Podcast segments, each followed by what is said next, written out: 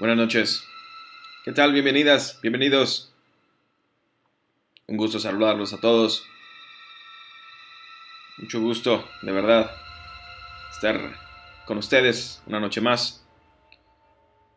Estamos aquí de nuevo para traerles más, más historias de lo paranormal. Todas estas historias que muchos nos interesan, nos intrigan, pero algunos otros nos aterrorizan, nos hacen sentir muy, muy asustados.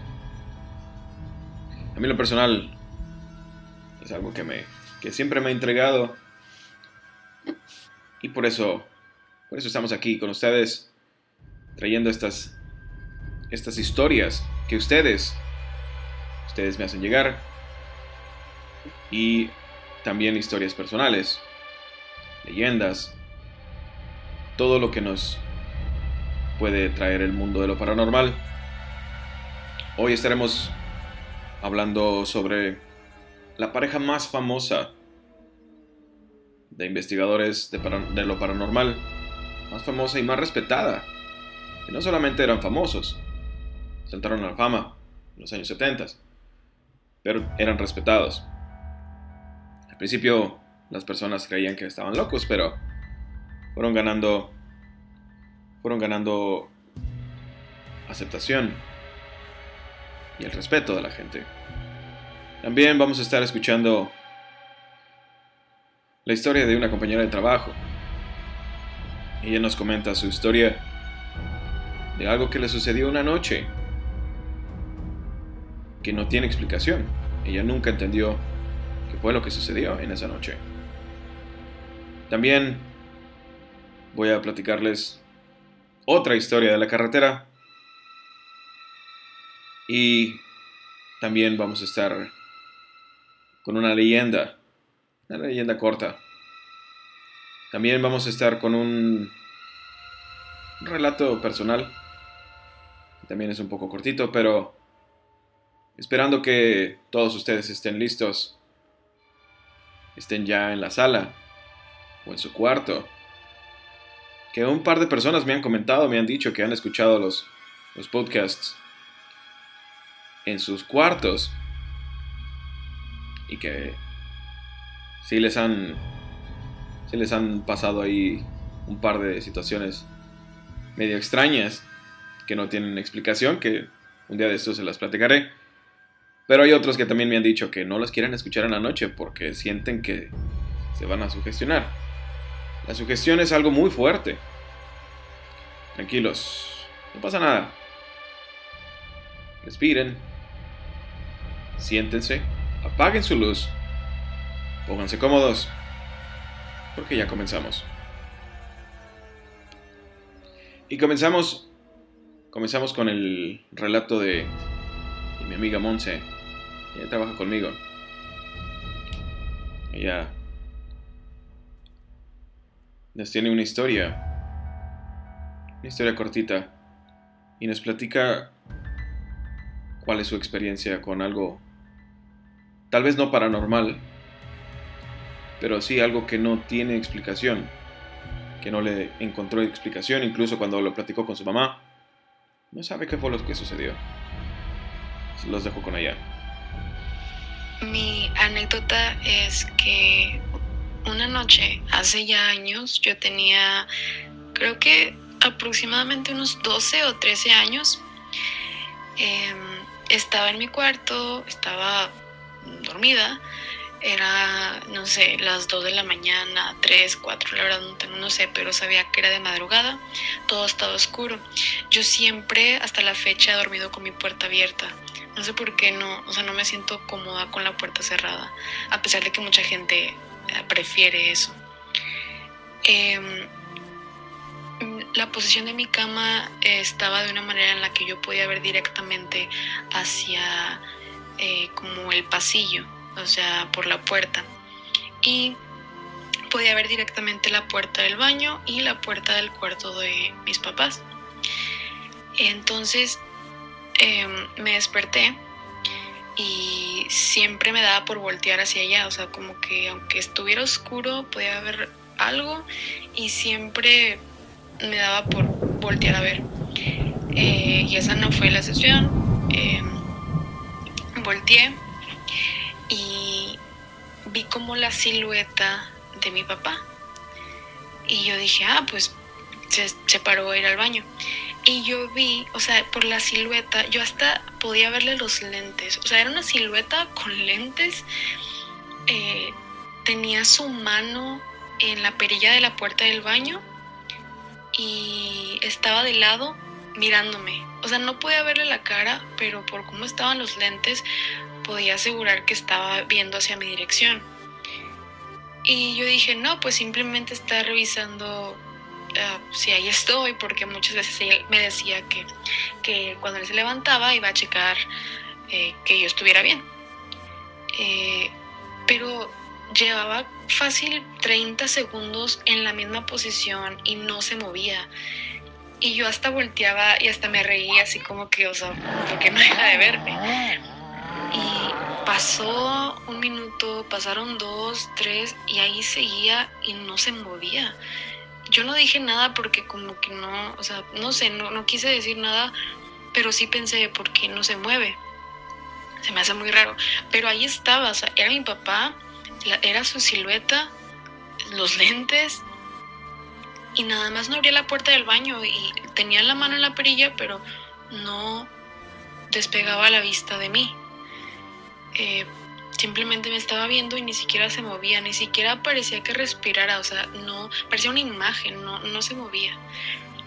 Em, en eso pues simplemente pues dije, bueno, pues algo estará haciendo, entonces ya me volteé para seguir durmiendo, estuve un buen ratito despierta y puedo asegurar que sí estaba despierta de verdad porque hice, un, hice unas cuantas cositas de que estaba recogiendo eh, cosas que dejaba tiradas en mi cama alrededor de mí, este, agarré almohadas, o sea, estaba moviendo muchas cosas.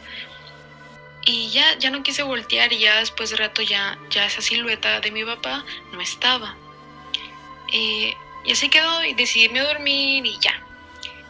al día siguiente, o bueno, más bien ese mismo día, pero ya en la mañana, eh, me despierto y me levanto y bajo y le digo a mi mamá que si mi papá se había eh, despertado o que sí sabía, porque lo había visto y le había contado que había visto su silueta mirándome eh, a punto de entrar al baño, pero que nunca entró y se quedó ahí pasmado por tres minutos. Y mi mamá me dice, hijita, tu papá no está aquí hoy. O sea, él no viene hasta dentro de una semana. O sea, él no está aquí y menos se durmió ayer aquí.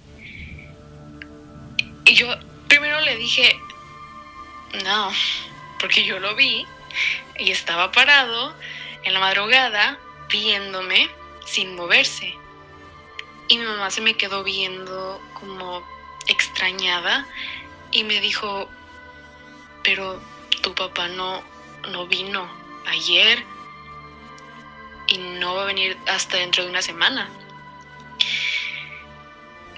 Y es fecha, el día de hoy, que sigo pensando, yo vi a mi papá, la silueta de mi papá, o quizá no era, pero yo pensaba que sí era él, pero hasta la fecha sigo pensando que, que es muy extraño porque yo estoy segurísima que yo estaba muy despierta y yo estaba segurísima que por más que parpadeara, yo lo veía ahí.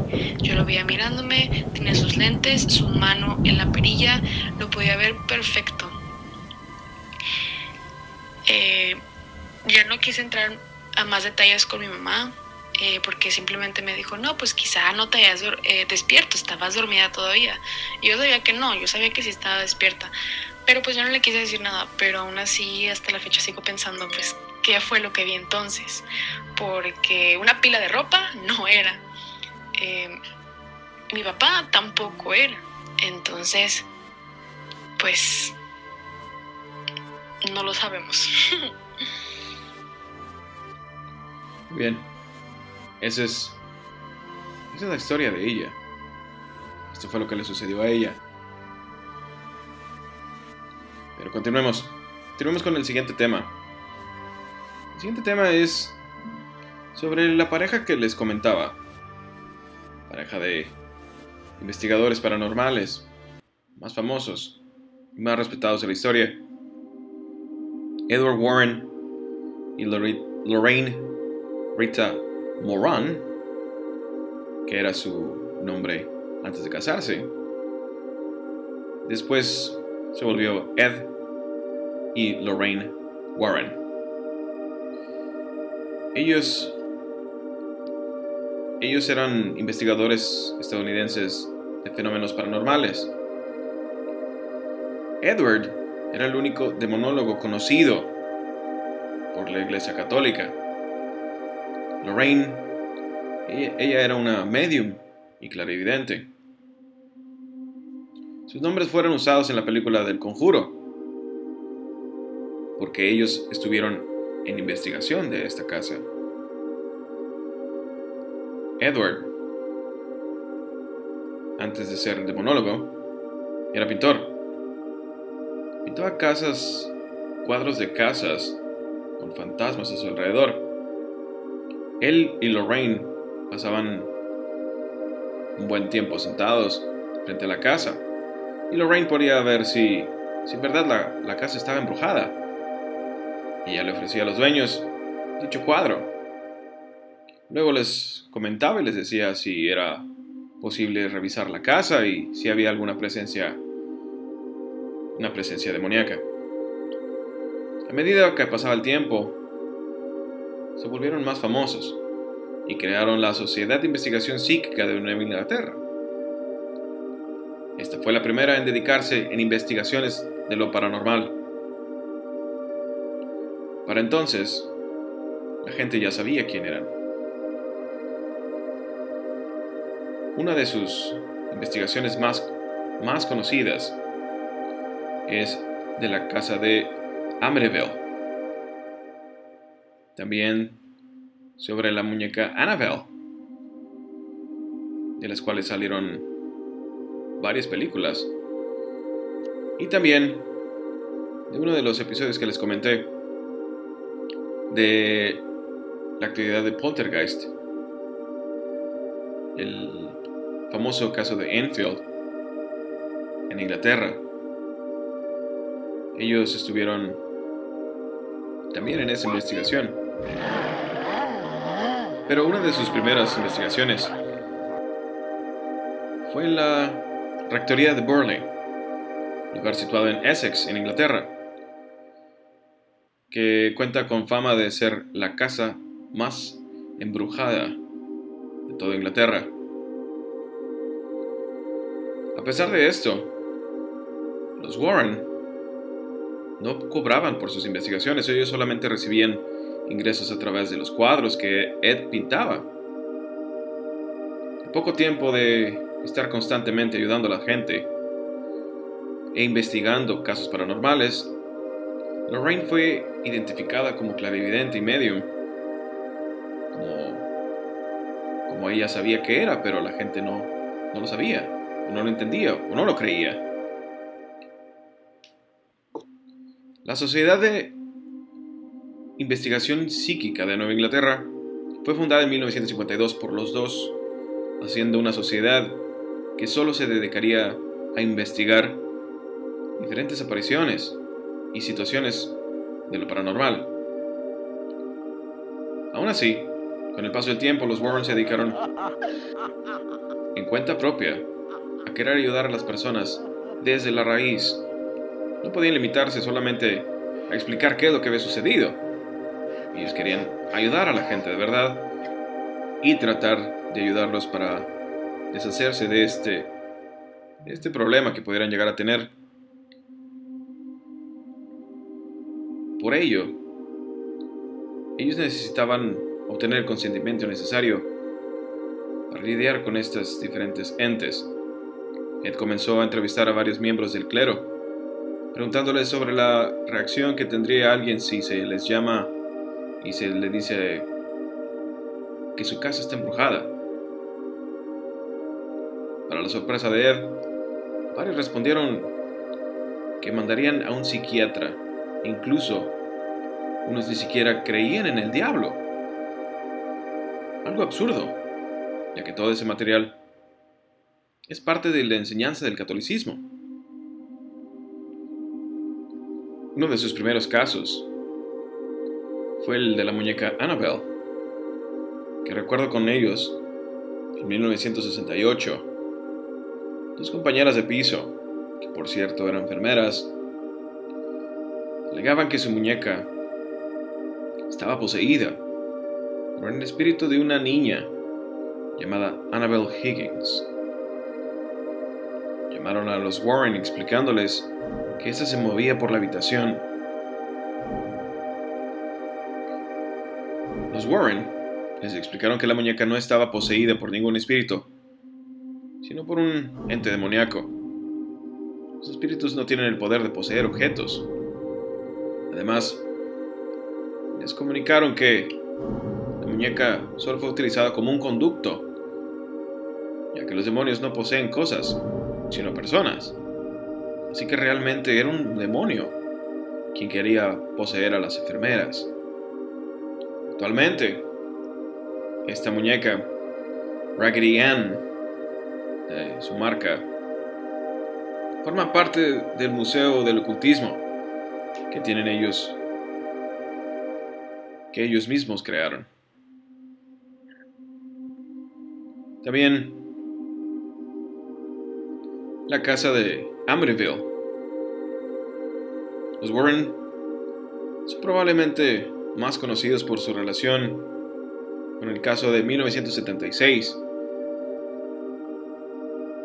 conocido como el terror de Amityville, en el cual un matrimonio, George y Kathy Lutz, afirmaban que su casa estaba siendo atormentada por una presencia violenta y demoníaca, tan intensa que finalmente los obligó a abandonarla.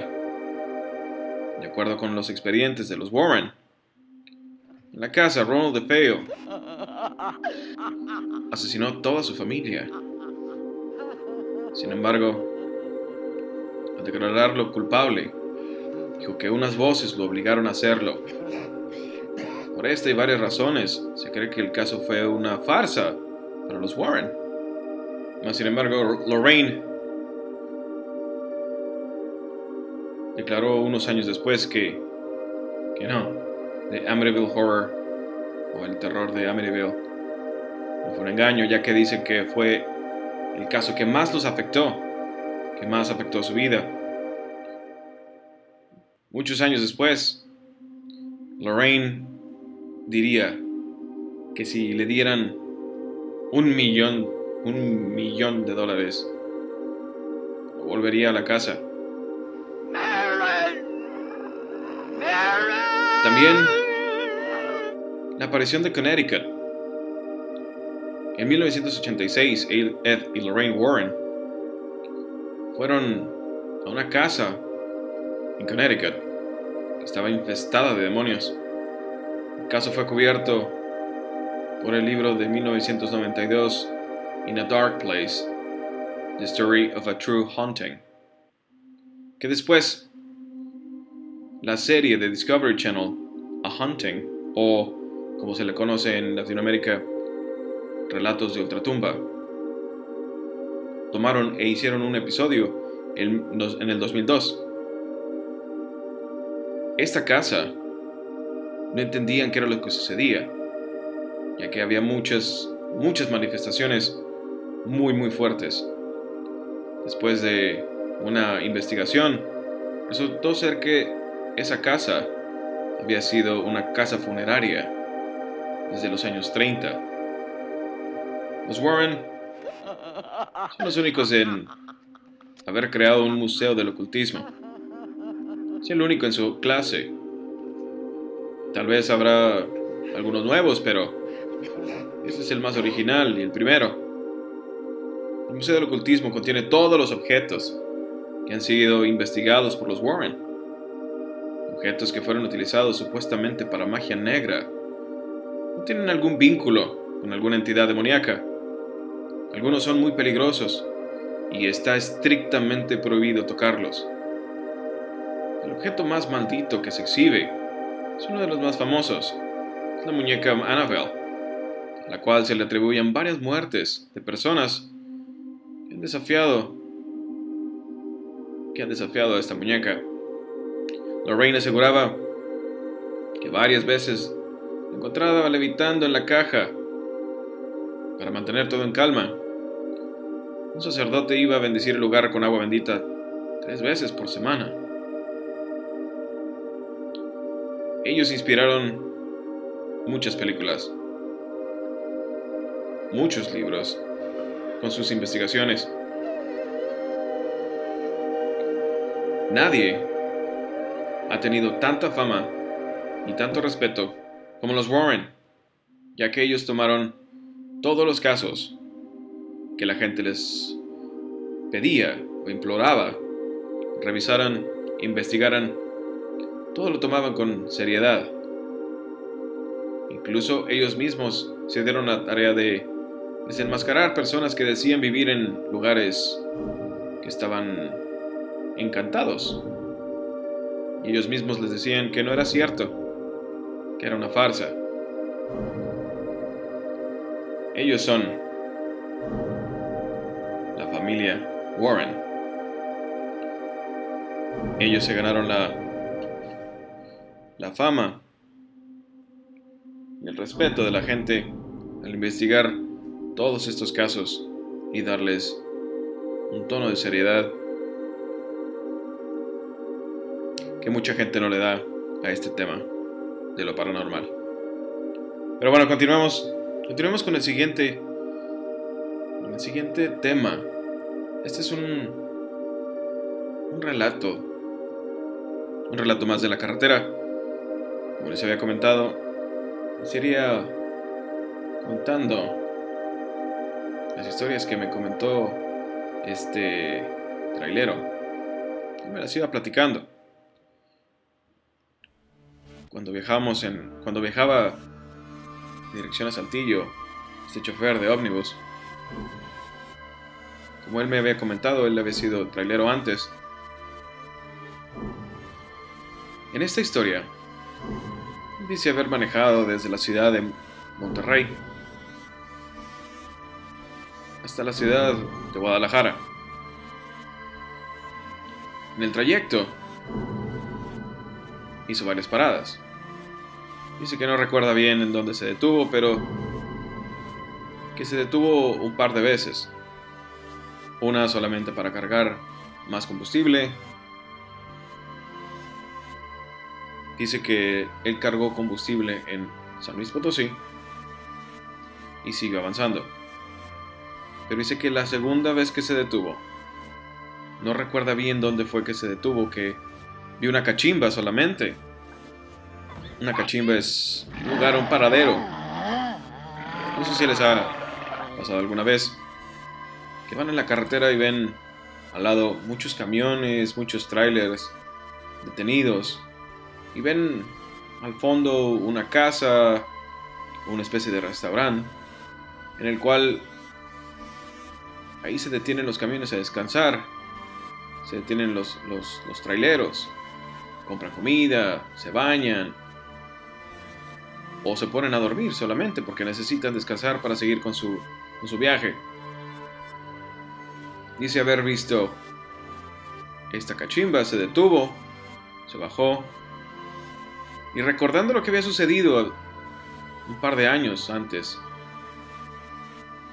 que esta cachimba donde había ido y no había, no había existido nunca, se persinó antes de entrar. Dice que estaba a unos pasos de entrar, a unos pasos de la puerta cuando se detuvo y se persinó y entró. Dice haber comprado comida. Pero todo normal. Nada fuera de, de sí. Regresó a su camión. Se metió a su camarote. Dice haber cenado. Y se quedó dormido.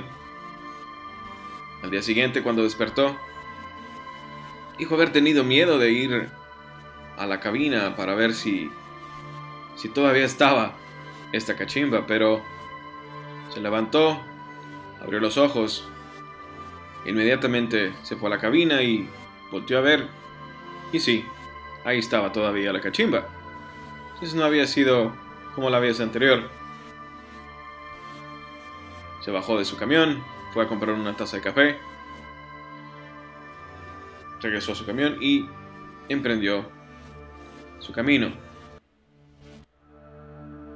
Dice que al haber llegado a la ciudad de Guadalajara, dejó sus cosas, dejó el encargo, la, carga que llevaba. Así que no recuerda qué tipo de cosas llevaba, pero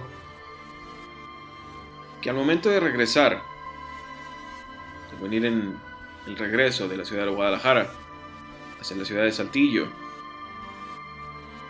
dice haber, haberse detenido porque sintió que su tráiler se empezaba a balancear, como cuando hace mucho aire, dice. Yo pensé que hacía mucho aire y mi, camión se hacía de un lado a otro, pero yo veía que los, los árboles no se movían. Entonces por eso decidí detenerme. Dice que al momento de detenerse, estaba empezando a anochecer. Y dijo no sentirse cansado y no sentirse con hambre. Pero dijo, la primer cachimba que vea me voy a parar. Entonces se sube de nuevo a su camión y empieza a manejar de nuevo. Y así como lo dijo, se detuvo en la primer cachimba que vio. Pero esta vez no se quedó a dormir, solamente compró comida, compró más café y siguió manejando. Sin entender por qué su camión se balanceaba, siguió pensando lo mismo, que se balanceaba y se balanceaba. ¿Por qué, se, por qué, por qué habrá hecho eso? No entiendo. Siguió manejando, no le prestó tanto atención. Dice haber escuchado música por un buen rato. Pero se fastidió y lo quitó, apagó el radio y siguió manejando y escuchando el sonido del motor y viendo la carretera.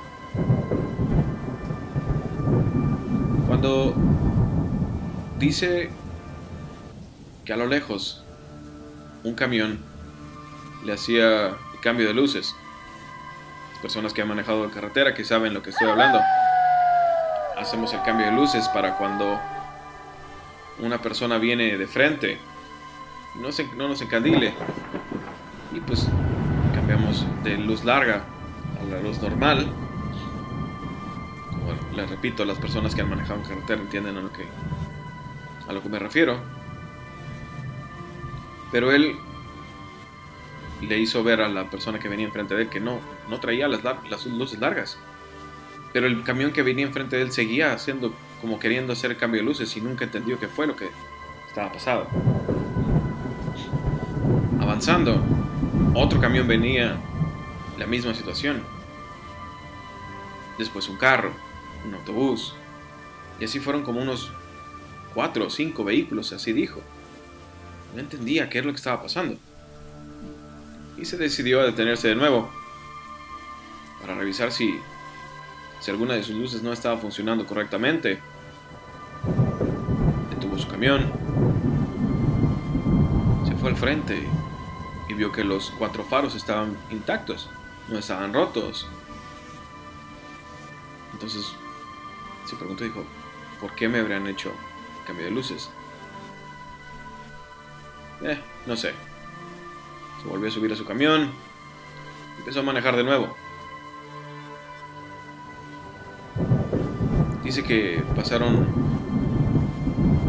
a lo mucho cinco minutos cuando otro camión venía y ya no le hizo el cambio de luces. Se le hizo un poco raro, se le hizo extraño, dijo. No sé qué está pasando.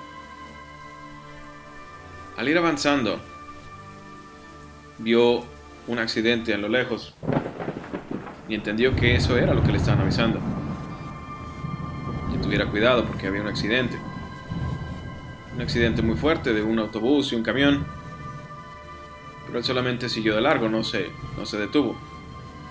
Ya que uno de los carriles seguía habilitado y los, los pasajeros de este camión estaban, parecía ilesos al lado de la carretera había un par de ambulancias, pero estaba muy tranquilo todo, entonces podía continuar el flujo de, de vehículos. Siguió avanzando. Más adelante había un camión detenido empieza a bajar la velocidad porque vio que tenían las, las intermitentes encendidas y pensó que necesitaba ayuda. Y se va acercando el chofer y le dice, oye, ¿viste el accidente? Sí, sí lo acabo de ver. ¿Tú lo viste? Dice, sí, yo lo acabo de ver. Pero quiero ir a ayudar porque creo que yo lo causé. Dice, no, ¿cómo que tú lo causaste? Sí, es que yo no vi el camión y siento que lo causé. Pero al momento, al momento de decir eso, este hombre que dijo que era un hombre de camisa cuadros, pantalón de mezclilla y bigote, se regresa hacia, hacia su camión, escuchando lo que le había dicho y tal vez sospechando un poco, detiene también su camión y lo puso enfrente, se estacionó enfrente del otro camión, que dijo que era un camión azul. Se detiene, pero no, no apagó el, motor de su, de su camión. Se baja y empieza a buscar a esta persona que, que decía haber causado el, el, accidente. Porque empezó a pensar, dijo, ¿y si sí lo, lo, causó? No lo bajar que se vaya. Entonces él empieza a caminar. El momento de llegar al final de su, de su camión, donde termina la caja, el camión ya no estaba. El otro tráiler ya no estaba. Y no había rastros ni señas de este chofer que le había dicho que él pensaba que había causado el accidente. Pensando en esta situación, de repente un escalofrío recorrió todo su cuerpo, lo hizo sentir muy atemorizado. Dijo haber sentido un frío muy, muy feo. Y corrió, corrió hacia su camión, se subió y emprendió su camino de nuevo. Dice que se asustó muchísimo.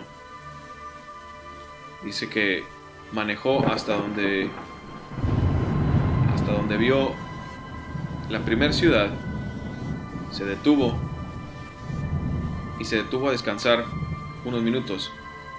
No se quiso detener, no quiso comer, solamente se bajó al baño, dice que se bajó al baño y continuó su, su camino. Esa es la historia. La historia de la carretera de este episodio. Continuemos. Continuemos con el siguiente relato. Este relato es un relato personal. Como les había comentado, tengo infinidad de historias. Esta historia pasó en casa de una exnovia en Saltillo. No dentro de la casa de ella, sino a un par de casas. Pero fue algo muy extraño. Ella vive o vivía en el centro de Saltillo. Su casa estaba dentro de una especie de calle privada esa calle privada era muy extraña, estaba muy oscura. Tenía un par de casas ahí abandonadas y las otras sí, tenían gente. Pero siempre me dio un sentimiento medio extraño al pasar por esas casas. Una vez eh, me dijo que tendrían una carne asada y que me estaban invitando sus papás para que fuera y convivir y, y así. Entonces yo me dirigí para allá, llegué y estando en la esquina, saco mi celular y le, y le intento marcar para saber si se necesitaba algo más. Yo había comprado platos y había comprado un par de refrescos, pero sentí que no, no era suficiente. Pero al momento de marcar su número y poner mi celular en el en el en altavoz, se empieza a escuchar una especie de gruñido. Pero no un gruñido cualquiera, un gruñido bastante bastante extraño. Lo estaba provocando algo o alguien. Con una voz muy grave algo muy, muy, muy grave. Era un sonido, era inquietante. Yo al no entender qué es lo que estaba pasando, colgué y volví a marcar. De nuevo, este gruñido empezó a escucharse y me quedé pasmado. No entendía qué, qué era eso. Al momento de caer en, cuenta, empecé a, a rezar, tomé el celular y corté la llamada de nuevo. Me bajé del carro y volteé hacia donde estaba su casa. Vi como una sombra, no sé de qué tamaño, pero por lo menos eran más de dos metros ya que era casi del tamaño de la mitad de un poste, o más de la mitad. Esta sombra estaba cerca de una farola, pero estaba exactamente donde termina la luz. Imagínense una calle oscura y ves dos solamente dos luces en esa calle, las cuales están lo suficientemente separadas para tener obscuridad entre las dos. Ahí exactamente donde estaba esa oscuridad, ahí estaba esa, esa sombra, parecía solamente estar ahí observando. Yo no sabía qué era lo que estaba ahí haciendo, pero yo pensé que yo estaba viendo mal, que el hecho que estaba oscuro estaba viendo solamente oscuridad y no no le tomé tanta importancia. Tomé los refrescos, tomé los platos y me fui caminando. Empecé a caminar y me empecé a acercar a esta sombra. Y esta sombra se desvaneció ya no se vio. Al llegar a la, casa de, de quien era mi novia en ese entonces, me dice, te estaba esperando. Y le digo, yo te marqué dos veces, pero pasó esto. Le expliqué la situación. Y dice, a mí me pasó lo mismo hace dos días. Está extraño. Creo que le pasó a mi hermano también. Esta, esta situación se repitió dos veces más, haciéndole una llamada a, a una amiga tiempo después. Estaba yo pasando por ese mismo lugar y estábamos hablando por teléfono, mi amiga y yo, y, y se empezó a escuchar un sonido bastante extraño, que los dos lo escuchamos. Ese sonido no lo he escuchado de nuevo. Solamente me ha sucedido alrededor de tres o cuatro veces, pero siempre en ese mismo lugar. Y pues bueno, continuemos, continuemos con el, con el último, último relato. Es una leyenda. Esta leyenda es Está basada en un panteón, la ciudad de Guadalajara. Este panteón es el Panteón de Belén. Este panteón es considerado un tesoro arquitectónico nacional gracias a sus tumbas bien conservadas del siglo XIX. El panteón fue construido en 1848 y hoy está protegido por el Instituto Nacional de Antropología. Esta leyenda comienza comienza en este panteón. En este panteón se encuentra una de las tumbas más visitadas de México. Tumba de Ignacio Torres Altamirano, o mejor conocido como Nachito. La leyenda de Nachito comienza en su muerte el 24 de mayo de 1882 y se dice que murió de nictofobia, es miedo o pavor a la oscuridad.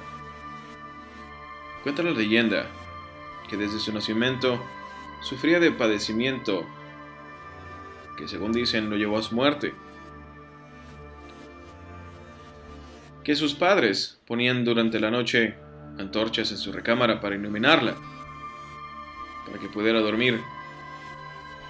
Pero una noche las antorchas se apagaron y Nachito le dio un infarto fulminante. Su mamá lo encontró al día siguiente muerto en su cama. Tumba de Nachito dicen que que hay situaciones extrañas. Los padres enterraron a Nachito en el panteón de Belén,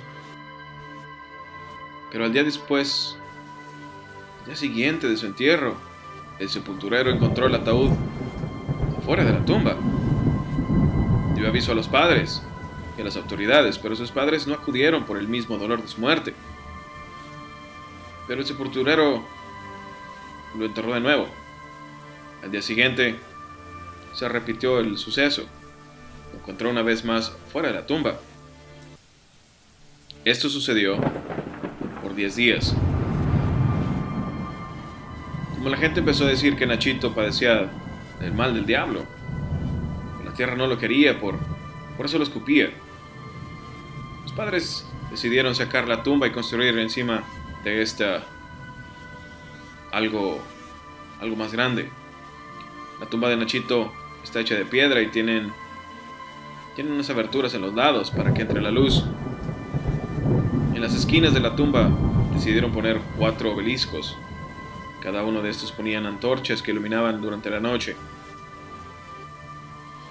Hoy en día, la gente lleva juguetes a Nachito porque dicen que si no les dejan algo puede acompañarlos hasta su casa y hacerle travesuras.